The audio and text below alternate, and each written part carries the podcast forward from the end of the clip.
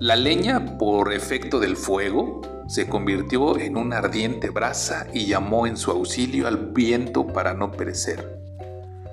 Amigo mío, por favor, haz algo. El calor me está matando y si esto sigue así, pronto me convertiré en ceniza. El viento, apiadándose de la leña, dijo al momento, Allá voy, amiga leña, soplaré para apagarte, no temas. Sopló y sopló y lo único que consiguió fue que la llama se hiciera más viva. Tienes que soplar más fuerte o no duraré un momento más, gemía ella.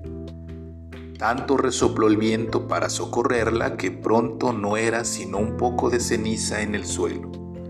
Y el viento se alejó pensando que había hecho al paciente más daño que el propio mal. Moraleja.